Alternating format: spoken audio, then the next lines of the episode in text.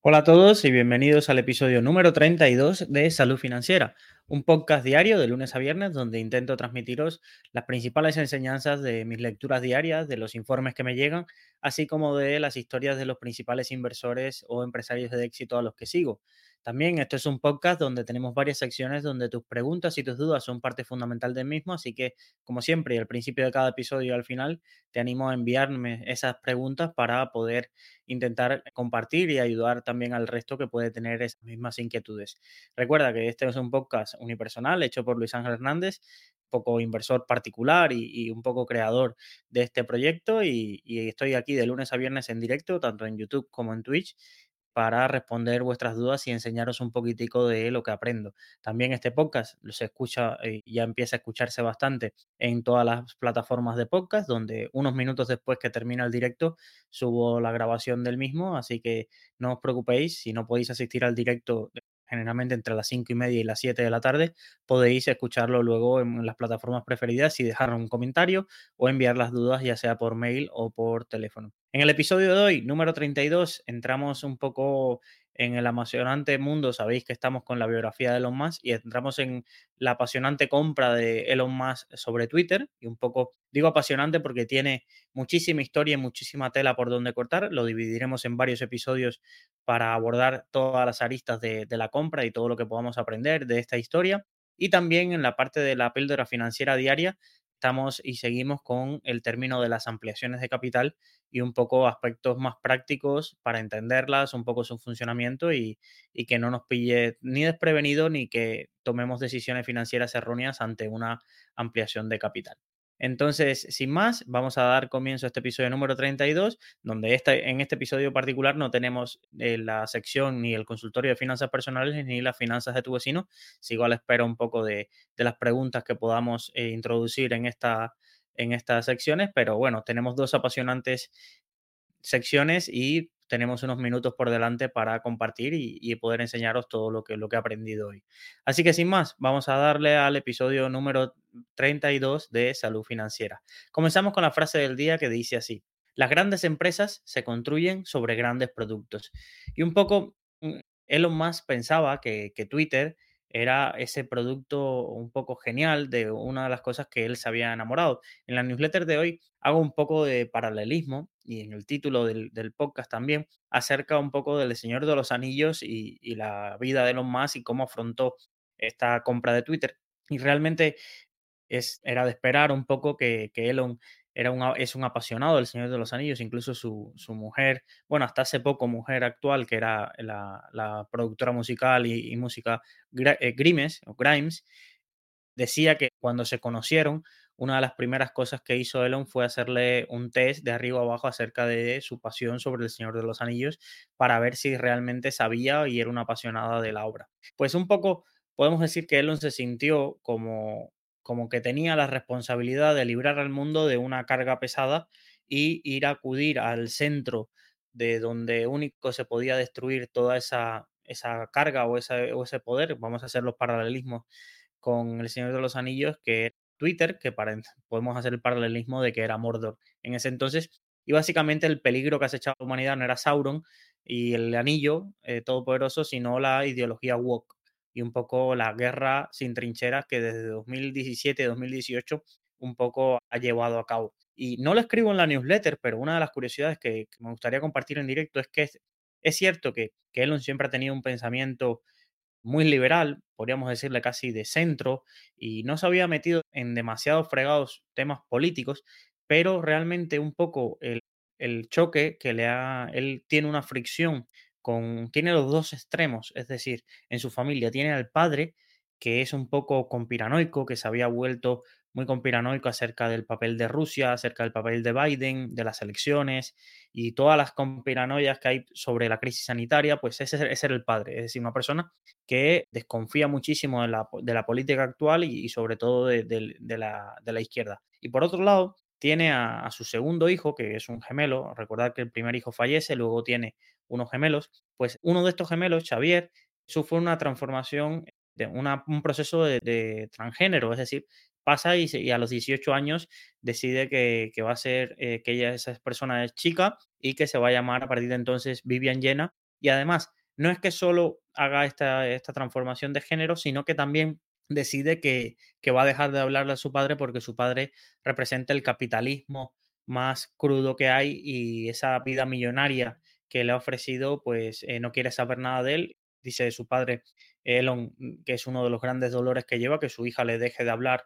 por la persona que es y un poco le acusa al marxismo, al comunismo y un poco a la ideología woke que vivió en el colegio privado que él, que él mismo le, le había pagado, eh, le, acusa de, de, haber separado a su hija de él. Entonces, un poco con estos antecedentes que a veces cuando vemos en los tweets de Elon Musk acerca de un poco atacando a Disney, atacando a ciertas empresas o atacando toda esta ideología woke, es interesante que, que sepáis un poco de dónde viene y por qué le toca tan de cerca toda esta guerra cultural, eh, porque generalmente él le echa la culpa de que ha separado a su, a su hija mayor eh, de, de, él y que un poco vea esa relación tóxica con que su hija tiene hacia él de que no, no bueno, no existe relación. Entonces,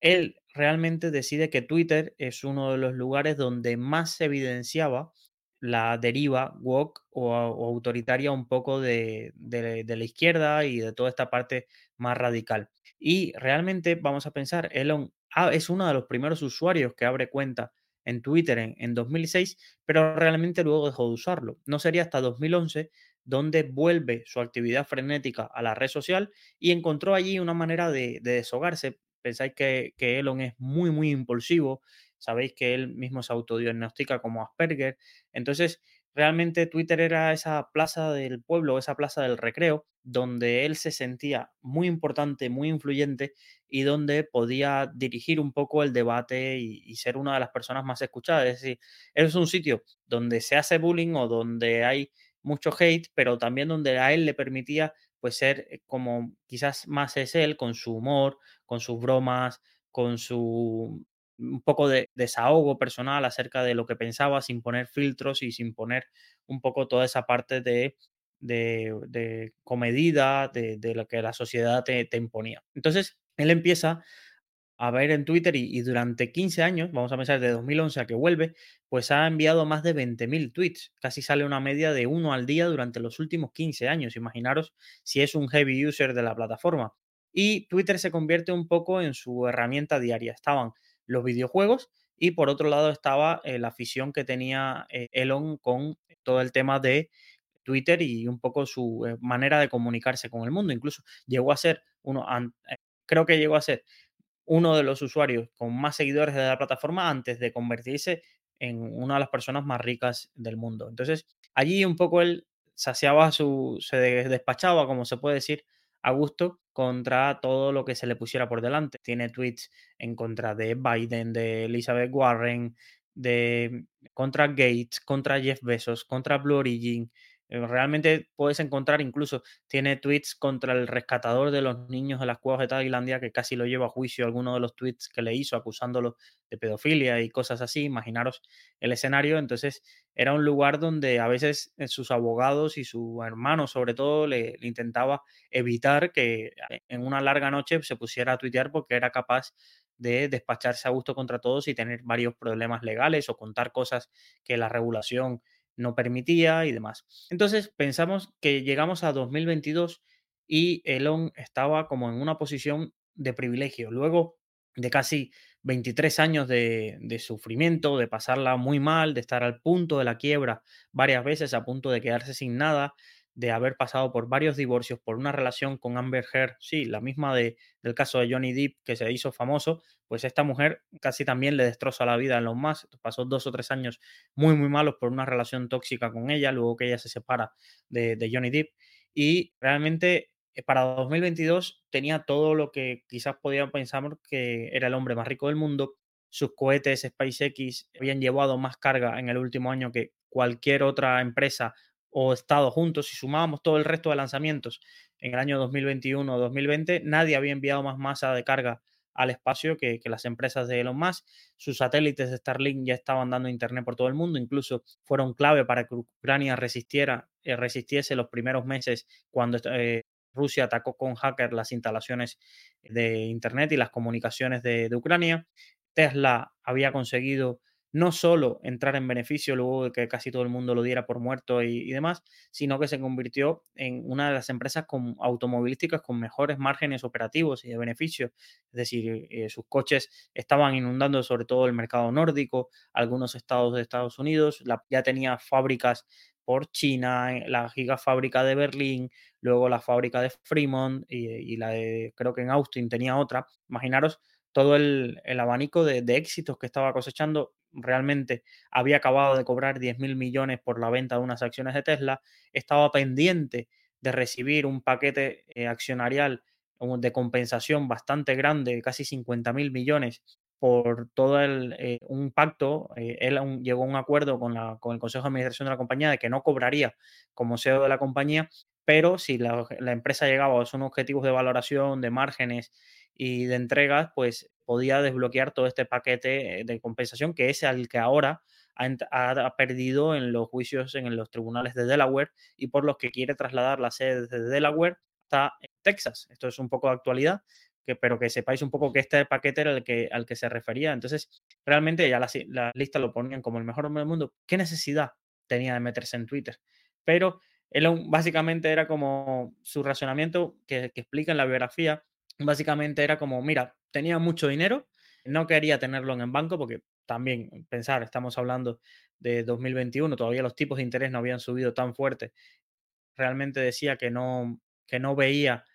un poco que en el banco iba a tener ese dinero y que estaba buscando hacer con ese dinero, invertirlo en algo que, lo moviese y realmente tenía dos pasiones más de sus empresas actuales, los videojuegos y Twitter. Y básicamente decidió que el mejor lugar para invertirlo sería, sería Twitter. Así que imaginaros en este punto. Varios amigos, incluso familiares, intentaron eh, de que un poco decirle, oye, ¿para qué te vas a meter en, en este fregado? Una cosa es hacer coches eléctricos, hacer cohetes, pero qué ganas metiéndote en una red social. Un poco incluso le decían que como que no tenía sentido meterse en un producto que era demasiado sencillo, que no veía un gran aporte para la humanidad. Pasamos de electrificar el mundo, luego llevar internet a, todo, a todas las regiones del mundo, luego ir a Marte, es decir, como objetivo grandilocuentes a meterse a comprar una empresa que quizás representaba todo lo bueno y todo lo malo de la humanidad en una simple aplicación, tanto toda la gamificación, todo el engagement, pues todo el odio que se vertía en las redes sociales, toda la polarización. Un poco le decían que, se iba a poner en el centro de la diana, incluso sus hijos le decían que a pesar de que eran usuarios de, la aplicación, le decían, papá, ¿para qué te vas a meter ahí? no te das cuenta que te vas a convertir en el, si controlas Twitter o eres el dueño de Twitter, estás siendo el dueño de la plaza donde vienen a debatir los dos bandos y los dos bandos te terminarán acusando y serás enemigo en cierto momento de, los dos bandos y más en esos momentos un poco donde Twitter se había convertido en un arma arrojadiza. En Twitter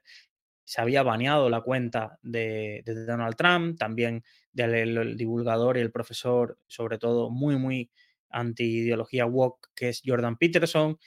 Joe Rogan también hizo amago de irse debido a la censura eh, y un poco no quedaba claro cuál era el algoritmo que seguía la aplicación para darle visibilidad, pero sí era bastante evidente que un poco tenía tendencia o un poco sesgo hacia las posiciones de, izquierda y, a un poco fomentar ese, discurso en detrimento de, las otras posiciones o de la libertad de expresión en ese sentido.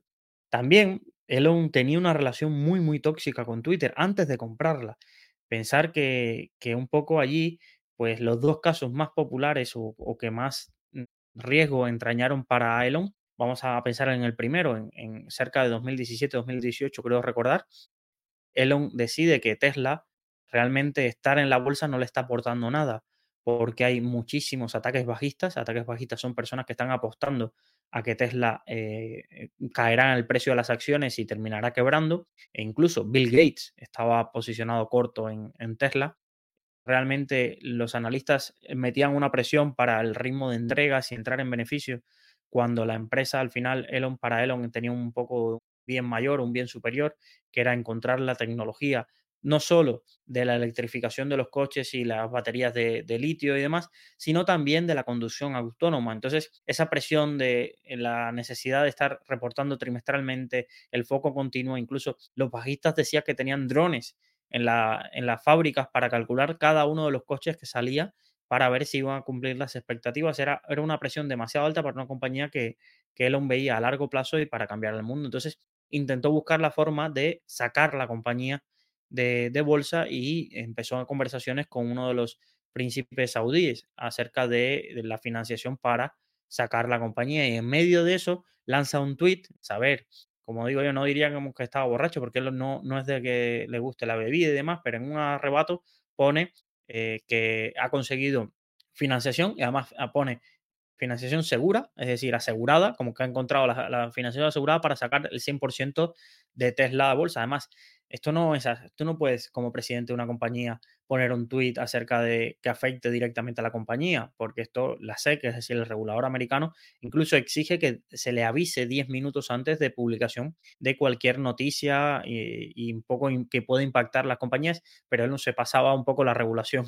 por el forro y, decidió lanzar este tweet cuando no tenía ninguna de las dos cosas. Realmente él había empezado a hablar con los saudíes, pero los saudíes en ningún momento habían firmado diciendo que se podían eh, liderar una oferta de exclusión de las acciones de Tesla y realmente también lo otro, no había ningún estudio acerca del precio que ofrecía, él ponía 420, que es un poco 420, es una alegoría un poco al día 20 de abril, que es el día de consumo que se celebra el consumo del cannabis y demás, y es un poco una jerga que se utiliza entre los consumidores de cannabis, que eh, realmente él no lo es, pero le encanta todo este morbo, este mundillo, incluso en el podcast de Joe Rogan, que de pronto se pone a fumar marihuana, pero él simplemente no es que lo hubiera hecho antes, pero simplemente por el qué dirán o, el, un poco la polémica, le, no, no le pone filtro a nada, es realmente demasiado libre como para pensar en las consecuencias un poco de sus actos y en el qué dirán y demás. Pero bueno, pues esto le llevó a una multa de la SEC, tuvo que pagar una multa, pero claro, casi estuvo a punto de que le prohibieran ser directivo de una empresa cotizada durante mucho tiempo e incluso le prohibían eh, determinadas interacciones en, en, Twitter y demás. Realmente el acuerdo con la SEC fue bastante duro para él, pero tuvo que aceptarlo porque incluso las consecuencias hubieran sido muchísimo peores y la multa y un poco, y, un poco lo que hubiera impactado en, en su posición empresarial. Luego, el siguiente episodio bastante polémico que tuvo, estoy resumiendo un poco los episodios más polémicos porque tiene varios. Ya os conté la vez pasada la, un poco el cruce de tweets que tuvo con Jeff Bezos acerca de quién, quién había hecho primero el viaje suborbital, quién había logrado entrar en órbita, si alguien había eh, sido el primero que tenía un cohete que iba y, y podía aterrizar, un poco ese tira y afloja con Jeff Bezos, pero bueno, ahí quedó un poco más en ironía y no entraron tan directo como entró Elon Musk con el tema del el rescatador de eh, los niños de las cuevas de Tailandia. Recordar, este equipo de fútbol se pone a jugar, entra en una cueva, sube el nivel del agua en la cueva y se quedan aislados y se un poco se convirtió en noticia mundial y, intentaron muchas maneras, muchos países intentar ayudar para, para, sacarlos. Uno de los que intentó ayudar y, creó un dispositivo para ayudar fue Elon Musk, pero realmente cuando llegó Elon Musk con su dispositivo que había puesto a los mejores ingenieros de Tesla y de SpaceX a trabajar en el mismo y llegaron a Tailandia, realmente ya habían probado una alternativa y los niños pudieron salir a salvo. Y un poco empezó una cruce de acusaciones entre el director del equipo del rescate y Elon Musk, donde este director da unas declaraciones diciendo que Elon Musk había ido ahí un poco para ganar protagonismo y un poco para estar en el centro de la noticia, porque realmente su, su invento no hacía falta y Elon un poco aquello que luego que había destinado muchísimo dinero para crear ese dispositivo, tiempo y había viajado hasta allí, un poco se sintió dolido y cuando se siente dolido, pues con Twitter a la mano, pues empezó a, a decirle de todo a esta persona, incluso la acusó de, de su filia por, por, niños menores de edad y de que si vivía ahí en esa zona era conocido por, por este tema y, realmente fue bastante, bastante polémico, lo llevaron a juicio e incluso cuando ya parecía que iba al juicio da una entrevista y no se retracta y vuelve en Twitter a, a remeter contra, contra esta persona y, realmente por suerte el hermano y sus abogados lo, lo, recondujeron a que pidiera un poco de disculpas y demás porque, porque realmente podía pagar muchísimo, muchísimo dinero a esta persona por, por estos insultos en Twitter. Pues esos dos habían sido un poco los, los puntos más polémicos, pero realmente, ya os digo, en toda la biografía si hay un lugar donde se metían problemas era o dando entrevistas o, o en este punto de con su cuenta de Twitter. Pues entonces para marzo de 2022 decide decirle a su banquero privado, Elon había acabado de cobrar, eh, de cobrar este dinero y le empieza a decir, oye, vamos a empezar a invertir y compra acciones en silencio de, de, Twitter, ve comprando poco a poco. Y cuando empieza a comprar, pues también se pone en contacto de forma un poco manera más informal con los principales miembros del consejo de administración de la compañía. Primero empieza a tuitear acerca de, oye, deberíamos crear una nueva red social. Eh, Jack Dorsey, que fue el fundador de, de Twitter, pero que ya no tenía un papel tan activo en la compañía porque estaba más centrado en Square, le empieza a contestar por privado y le empieza a decir, sí, deberíamos refundar lo que fue Twitter o hacer una nueva. Empieza a preguntarle al hermano acerca de planes eh, por crear una nueva red social que fuera basada en blockchain y que estudie sobre ese tema. Y un poco todo ese mundo empieza ahí y, decide reservar por Airbnb un rancho donde reunirse de forma secreta con los dos principales directivos, con el presidente del Consejo de Administración y con el director general de, Twitter, un poco para hablar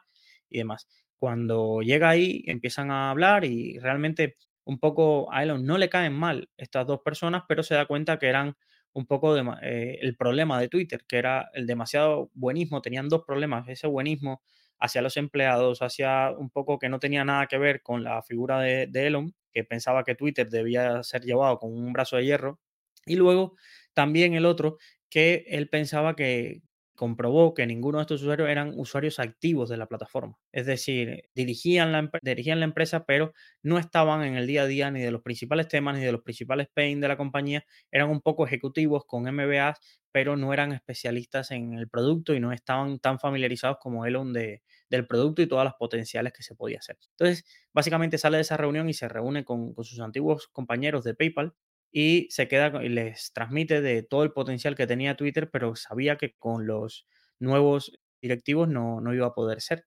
Por otro lado, los directivos estos, al salir de la reunión con Elon, le proponen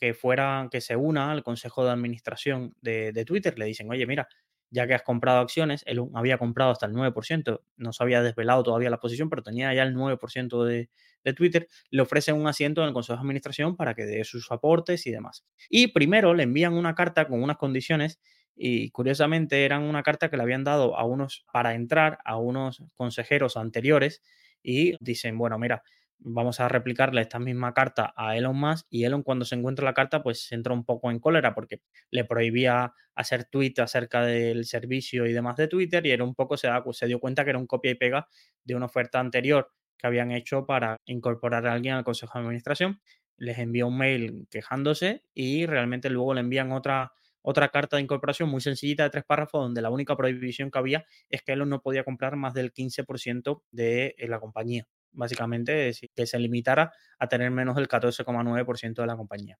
Entonces, Elon en este entonces pues decide irse a Hawái a tomarse unos días para, estamos hablando de finales de marzo, de, para irse a Hawái para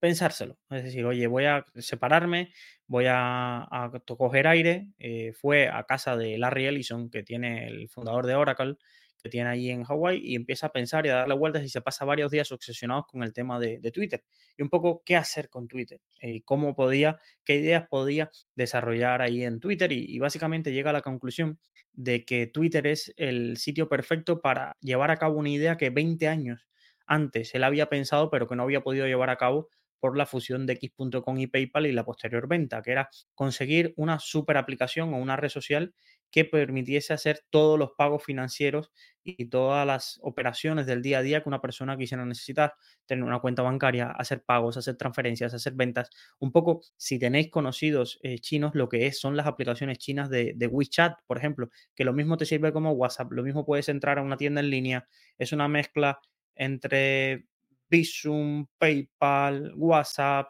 Instagram, Amazon, es una super app. Y entonces se dio cuenta de que, de que Twitter tenía la capacidad para poder convertirse en eso. Además, visualizó que, que las vías de ingresos no solo tenían que ir, relacionadas un poco con la publicidad, que era la principal fuente de ingresos, casi el 85% o el 95% de los ingresos de, de, Twitter venían de publicidad, de lo que pagaban los anunciantes, sino que pensó que también los creadores podían generar ingresos porque la gente generarse suscripciones, porque pagara y de ahí se llevara una comisión o la gente pagara lo que, no sé si recordáis, al principio de WhatsApp que había que pagar como un euro al año, pues esa misma idea fue una de las que se le pasó por la mente allí en Hawái a Elon. Entonces, estando en Hawái, vuelve a coger Twitter es decir, y empieza a tuitear, ¿vale? Pensar, Hawái está a unas horas de diferencia de Los Ángeles y mientras todos dormían, él empieza a hacer una encuesta acerca de, ¿no creéis que Twitter está muriendo? Y claro, enseguida eh, se vuelve viral la encuesta y demás y le empieza y le contactan los dos directivos de la compañía de Twitter y le dicen, oye, valoramos que te impliques con lo de Twitter, pero no creemos, básicamente le dejan entrever muy buenas maneras de que para refundar Twitter y mejorar la compañía y para lo que a él le incorporan al Consejo de Administración, no era, no estaba bien visto que este tipo de críticas o que no veían que favoreciesen nada su papel, este tipo de encuesta eh, hacia la compañía. Entonces, Elon, básicamente, que no le gusta que un poco le pongan puertas al campo y verse limitado, entró en cólera. Entró en cólera porque básicamente le dijo, vale, yo he hecho esta encuesta y tú qué has hecho por Twitter la última semana. Esto se lo dijo al CEO de, Twitter y ya básicamente ahí fueron donde, donde chocaron. Y básicamente en medio de la madrugada llama al presidente de Twitter y le dice, mira, que no he decidido que no voy a comprar un pedazo de Twitter, me lo voy a comprar completo.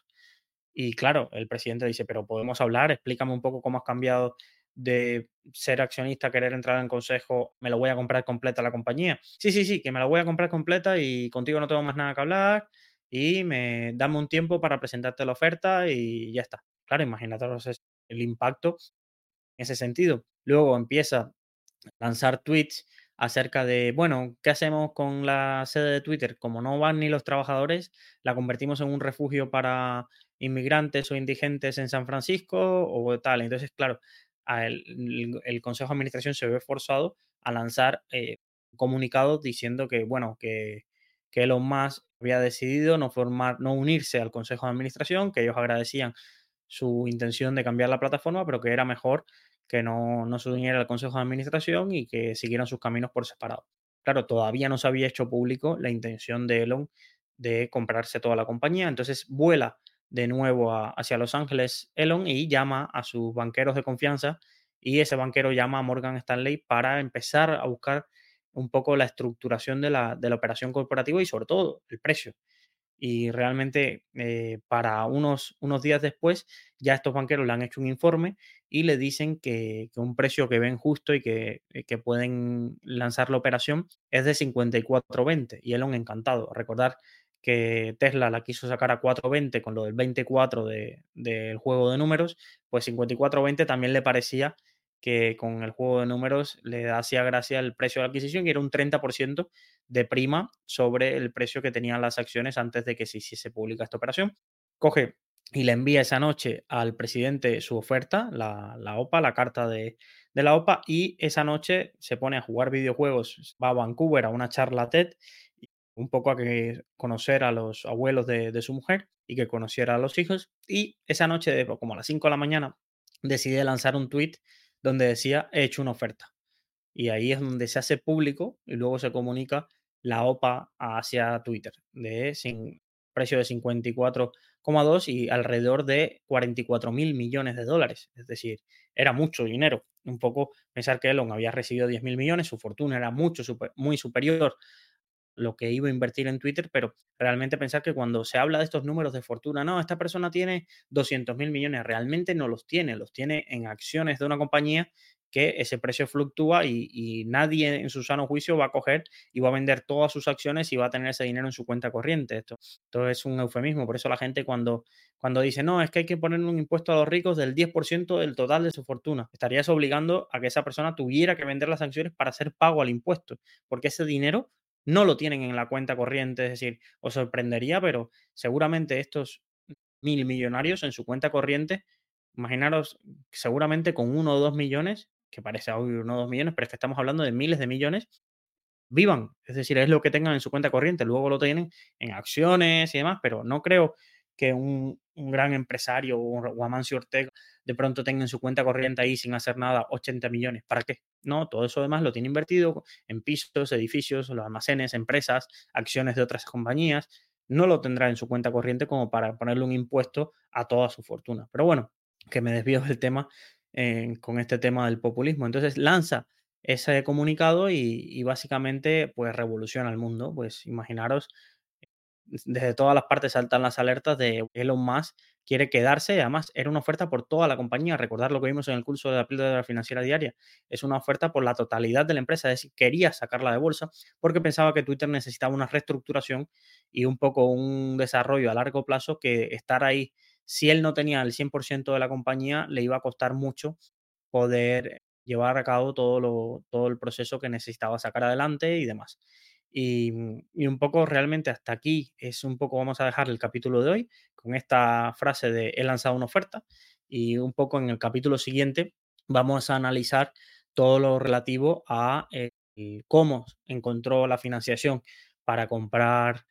para comprar Twitter y los primeros cambios que, que hizo, un poco los primeros cambios que se encontró Elon cuando entró a la compañía y un poco la guerra, porque realmente, si tenéis un poco de memoria de, los acontecimientos, no fue una operación que se cerró eh, en un mes ni en un mes y medio, fue una operación que estuvo durante todo un año abierta realmente y, casi estuvo a punto de juicios y estuvo realmente, eh, es una operación que tiene mucho, mucha tela por donde cortar porque había muchísimos, como digo yo, gato escondido acerca de eh, todo lo que había en Twitter y un poco todo lo que se encontró. Además, que Elon realmente, más allá de la hora beta, yo creo que, tampoco tenía claro por, que, él quisiera meterse en, el embolado este de Twitter y un poco lo ha hecho porque básicamente se ha visto obligado realmente, pero eh, no es algo que yo digo que le mueva tanto como su misión de ir a Marte o un poco cambiar todo el ecosistema de los vehículos eléctricos y demás. Pero bueno, hasta aquí la sección que aprendí hoy y vamos a hablar de en el curso, en la píldora financiera diaria, vamos a hablar acerca de los aspectos prácticos de una ampliación de capital. Entonces, un poco mm, lo que vamos a ver son los pasos que debe ocurrir en una ampliación de capital. Lo primero es que una ampliación de capital puede tomarse de dos maneras. Siempre tiene que ser un acuerdo de la Junta General de Accionistas que acuerde la ampliación de capital. Entonces, ¿esto qué, hace? Que puede ser que, por ejemplo, la Junta se haga en noviembre, vamos a pensar, y en la Junta se apruebe que la empresa puede, si quiere, hacer una ampliación de capital hasta determinado importe, ¿vale? Y luego no se ejecute. En todo el año hasta la siguiente Junta General de Accionistas no se ejecute, pero la empresa tiene aprobada la posibilidad de realizar ese acuerdo de ampliación de capital. Y luego puede que si se lleve a cabo en los términos establecidos en la Junta General. Entonces, todo qué aspectos tiene que decir ese acuerdo. No, no vale con decir la Junta aprueba que la compañía pueda hacer una ampliación de capital. No, tiene que decir cuál va a ser hasta la cuantía máxima del aumento, la forma, el tipo de ampliación de capital que va a ser, que tiene aprobado, como si son aportaciones dinerarias, no dinerarias, compensación de créditos, todo lo que vimos en el episodio anterior de los tipos de, de ampliaciones de capital más frecuentes, el valor nominal de las acciones o participaciones a emitir, si va a haber prima de emisión o no, Recordar que una prima de emisión parece un concepto mm, difícil, pero no es difícil. Es de imaginar que el valor al que se emitieron las acciones en su comienzo sea de un euro. Pero ahora las acciones cotizan a dos euros. ¿Vale? Si la ampliación de capital se hace a 1,50. ¿Vale? Es decir, vale, las nuevas acciones se van a emitir a 1,50 de la ampliación de capital. Realmente quedaría el valor nominal anterior a la ampliación era de un euro y esos 50 céntimos de diferencia hasta el nuevo valor nominal de las acciones que se están emitiendo es lo que se llama prima de emisión. Entonces, el euro iría destinado al capital social, todas las acciones que se emitan nuevas, ese euro irá a capital social y luego los otros 50 céntimos por acción que se emita irán a otra partida que se llama reserva de primas de, pues, de, emisión, ¿vale? Un poco es un concepto para que entendáis contablemente por qué se llama prima de emisión y un poco el, enfoque que tiene y un poco las aplicaciones prácticas. Además, se va, tiene que definir en, ese acuerdo de ampliación de capital si va a haber derecho de suscripción preferente, si y cuáles son las condiciones de su ejercicio, es decir, la canjeabilidad entre el número de acciones y, los derechos de suscripción preferente o eh, un poco si se, serán ejercitables o no y demás. Y además el plazo. Luego, Este acuerdo tiene que publicarse y comunicarse. Entonces hay que registrarlo en el registro mercantil, el acuerdo de una ampliación de capital. Luego se comunica al regulador, ¿vale? Se comunica al regulador que se va a llevar a cabo esta ampliación de capital y el regulador aprueba los términos y abre el plazo de la ampliación de capital. Recordar que, la ampliación de capital generalmente no es como un dividendo que ocurre en 3-4 días, ocurre la ampliación de capital. Generalmente las ampliaciones de capital pueden estar abiertas durante un plazo variable, pero generalmente lo, normal es entre 15 y un mes. Entonces, ¿cuál es la lógica? Pues, por ejemplo, ampliaciones que tienen que ser no dinerarias, es decir, ampliaciones no dinerarias puede ser por esta parte de compensación de créditos o por la parte de eh, que se capitaliza cierto número de, acciones en base a la reserva de que haya prima o en base a otro tipo de reservas,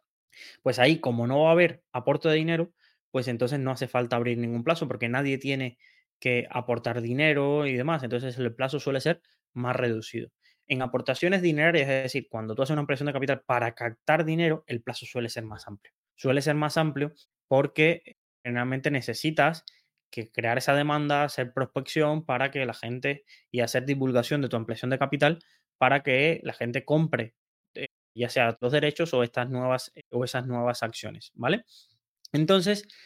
eso es un poco y luego están las ampliaciones de capital donde hay una eh, transferencia de activos, ¿vale? Donde ahí sí pueden tardar bastante eh, en ese sentido porque necesitan encontrar un poco ese, activo y demás. Esto es un poco más, más, compleja y quizás no lo he explicado del todo, pero es una, ampliación de capital donde lo que se capta, ¿vale? No es dinero en sí, sino puede ser eh, otro tipo de, de activo, ¿vale? Entonces, vamos a ver así, ¿qué puntos me quedan para explicar de una ampliación de capital? Bueno, hay unos términos que son, que podéis escuchar que es ampliación de capital a la par. Por ejemplo, a la par significa que las acciones nuevas salen al mismo valor nominal que las acciones, que el valor nominal de las antiguas. Son muy raras. Generalmente suele ser, eh, se emite a un valor superior al valor nominal de, de, las acciones. Las de ampliaciones de capital con prima, ya os las expliqué. Y luego las ampliaciones de capital liberadas son aquellas donde te entregan nuevas acciones sin costo alguno para ti. Es decir, son ampliaciones que se financian con cargo a reservas. Entonces, tú que eres accionista recibes unos derechos de suscripción que puedes obtener acciones, pero de forma gratuita, ¿vale? Entonces, vale, me dan unos derechos y yo puedo comprar con esos derechos acciones gratuitas o venderlo, ¿vale? Entonces, esas son las liberadas. Pero, ¿y cuál es, qué pasa con esos derechos si no, si no tengo en las otro tipo de ampliaciones de capital, pues aquí es donde voy a explicaros bien qué se hace con los derechos de suscripción. Generalmente los, derechos de suscripción puede parecer un funcionamiento similar a un dividendo, pero con algunas diferencias. Recordad que el día que se quita, el día ex date, la acción abre sin el precio del dividendo. Es decir, una acción vale un euro y el dividendo va a ser de 10 céntimos. Ese día ex date la acción abre valiendo 0,90 y esos 10 céntimos te los pagarán dos días después. Bueno, esos 10 céntimos no, los 10 céntimos menos la retención, ¿vale? Te lo pagarán dos días después. En un derecho de suscripción, lo que pasa es que el día ex date, la acción abre descontando. Vas a tener dos, vas a tener el precio de la acción, vas a tener tus acciones y luego te va a aparecer el número de derechos de suscripción que te corresponde según las acciones que tenías. Y te va a aparecer esos derechos son otro activo, es decir, se negocian por separado y va a tener un precio de referencia por la compra-venta de esos derechos. Entonces, tú vas a poder tomar tres acciones, ¿vale? La primera, con esos derechos de suscripción, ejercerlos y poner el dinero de la ampliación de capital, ¿vale? Que, correspondiente a esos derechos para comprar el número de acciones que permanezca igual tu participación, ¿vale? Entonces tú coges esos derechos y ejerces poniendo el dinero que hace falta para comprar las acciones. Lo segundo, dices, mira, yo no voy a mantener mi participación en la empresa, pues tomo esos derechos que me han dado y los vendo en el mercado secundario. Recordar que en el mercado secundario se va a estar negociando todos los días el precio. Y es donde os expliqué ayer que tenéis la formulita para calcular el valor teórico del derecho de suscripción y si esperar al momento, a ver si en algún momento el derecho de suscripción está por encima de su valor teórico y venderlo y generar ese arbitraje. ¿Vale? Y lo último, no hacer nada, que pero esto no tiene ningún sentido, porque si no haces nada, al final del periodo los derechos de suscripción valen cero. El último día, si tú no haces nada, los derechos de suscripción valen cero, entonces ni compraste las acciones que te otorgaban esos derechos, ni vendiste los derechos para que pudiera generar un, un, poco de dinero por esos derechos de suscripción preferente. Entonces, si no haces nada, desaparece y simplemente te diluyes. Y recordar que la palabra diluir es que vas a tener menos porcentaje de la empresa. ¿Vale? Entonces, esas son las tres opciones que tienes para hacer con los derechos de suscripción. Pero recordar que esto pasa mucho y la gente dice, uy, ha pasado algo raro que mi empresa ha pasado a valer de 1 a pasado a valer 10 céntimos. No, los derechos de suscripción te van a aparecer con el nombre de la empresa, pero generalmente van a aparecer con un nombre raro. Imaginaros, Rexol de DS, derechos de suscripción. O lo vais a encontrar así, vais a encontrar que vais a tener dos posiciones en Rexol y no confundirlo para temas fiscales y demás, no confundir ninguno de los dos términos porque puede ser eh, confuso y, podéis, eh, cuando pasan el informe fiscal, separar lo que es derechos de suscripción de lo que es la venta de las acciones y demás porque os puede confundir y realmente tienen ISIN distinto, es decir, tienen una, una codificación distinta para que se separe de lo que es la negociación de la acción principal y ya os digo, es un mercado secundario también el de derechos de suscripción, donde como mismo se negocia el precio de la acción, se negocian los derechos de suscripción. Generalmente hay menos liquidez, pero eh, pueden ser muy, muy volátiles. Lo que os comenté ayer de eh, ampliaciones de capital muy volátiles, como puede ser la del Rolls Royce, ampliaciones de capital que suelen ser muy dilutivas o que suelen tener muy, muchos, muchos inversores detrás de ellas, pues generalmente pueden tener alta volatilidad estos derechos de suscripción porque hay mucha gente intentando hacer estos arbitrajes dentro de, del derecho de suscripción y también pensar que los derechos de suscripción también van correlacionados en la fórmula, si recordáis la fórmula del episodio anterior, van muy correlacionados al precio actual de las acciones antiguas. ¿Vale? Entonces, si hay volatilidad en el precio de las acciones antiguas, pues realmente por la fórmula habrá mucha volatilidad en los derechos de suscripción porque la gente estará buscando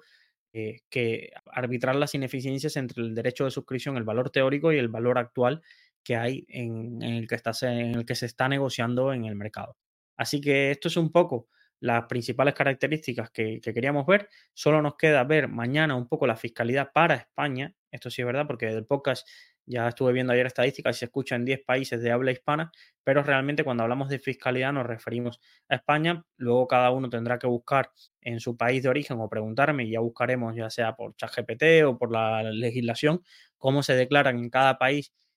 este tipo de derechos de suscripción en las ampliaciones de capital, pero ya nos quedaría solo ese apartado y luego terminaremos un poco la semana viendo otras operaciones corporativas más sencillas, sin mayor implicación, pero que lleva a confusión mucha gente, como son los split y los contra split. Así que, sin más, muchísimas gracias por su compañía, muchísimas gracias por la fidelidad de estar de lunes a viernes escuchando Salud Financiera. Espero haberos ayudado y, como siempre os digo, podéis enviarme vuestras preguntas, vuestras dudas, aunque las que parezcan más sencillas, que seguramente habrá personas que escuchen el podcast e incluso aunque lo intente simplificar mucho les parecerá muy complicado, pero preguntarme, me acuerdo que el sábado tuve una cena donde estuve explicando a la gente la renta fija y, y, se asombraban de lo sencillo que era, es que realmente puede ser bastante sencillo si se explica de, forma, de forma clara y, os invito a que no tengáis eh, miedo a, a preguntar, enviar vuestras dudas, vuestras carteras de inversión, todo lo que podáis querer aprender de forma gratuita, realmente piensa que, a mí me ayuda mucho para poder generar el contenido en estos podcasts, así que no penséis que me está generando una molestia o que, o que os estáis aprovechando de enviarme vuestras dudas y vuestras preguntas y podéis hacerlo a preguntas.saludfinanciera.gmail.com o al teléfono 614-239-639. 614-239-639 si es fuera de España con el más 34 delante y o si no, también ya sabéis, podéis entrar en directo y dejar vuestra pregunta en los chats, tanto en YouTube como en Twitch, o en los comentarios en las plataformas de podcast y también en las redes sociales que tenemos. Estamos en todas las redes sociales sacando vídeos cortos todos los días, un poco explicando en un minuto los principales conceptos financieros e historias. Sin más, nos vemos mañana en otro episodio de Salud Financiera. Muchísimas gracias y hasta una próxima ocasión.